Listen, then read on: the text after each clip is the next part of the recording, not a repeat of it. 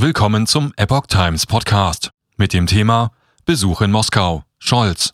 Krieg in Europa ist für meine Generation undenkbar geworden. Ein Artikel von Epoch Times vom 15. Februar 2022. Bundeskanzler Olaf Scholz sieht in der Ukraine-Krise die diplomatischen Möglichkeiten bei weitem nicht ausgeschöpft. Auch Russlands Präsident Wladimir Putin betont Dialogbereitschaft. Bundeskanzler Olaf Scholz hat in Moskau für eine Deeskalation im Konflikt mit der Ukraine und der NATO geworben. Krieg in Europa sei für seine Generation undenkbar geworden, sagte er am Dienstag nach einem überraschenden kurzen Vier-Augen-Gespräch mit dem russischen Präsidenten Wladimir Putin.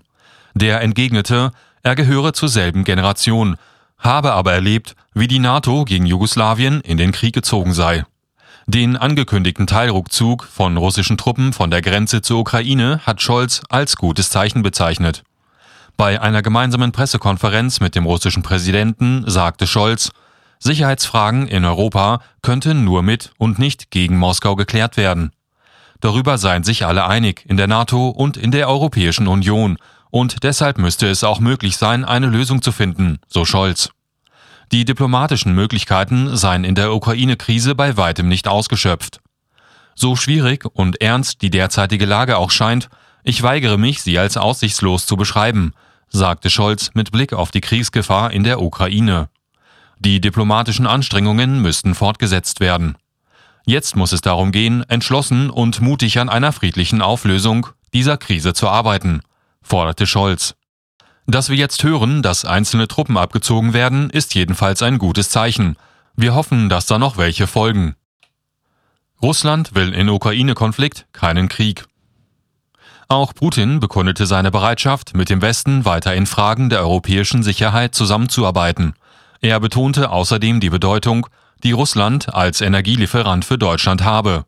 Nord Stream 2 sei ein rein kommerzielles Projekt ohne politische Färbung. Ex-Kanzler Schröder habe dafür gesorgt, dass Deutschland günstiger mit Energie versorgt werde.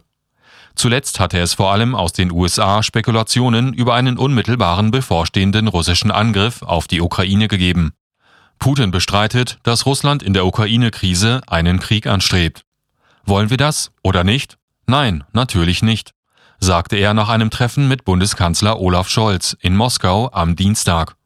Genau deshalb haben wir Vorschläge für einen Verhandlungsprozess unterbreitet. Wir sind bereit zu dieser gemeinsamen Arbeit, auch in der Zukunft, sagte der Kreml-Chef.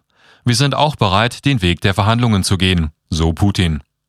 Die beiden Politiker berieten in Moskau mehrere Stunden über den Ukraine-Konflikt.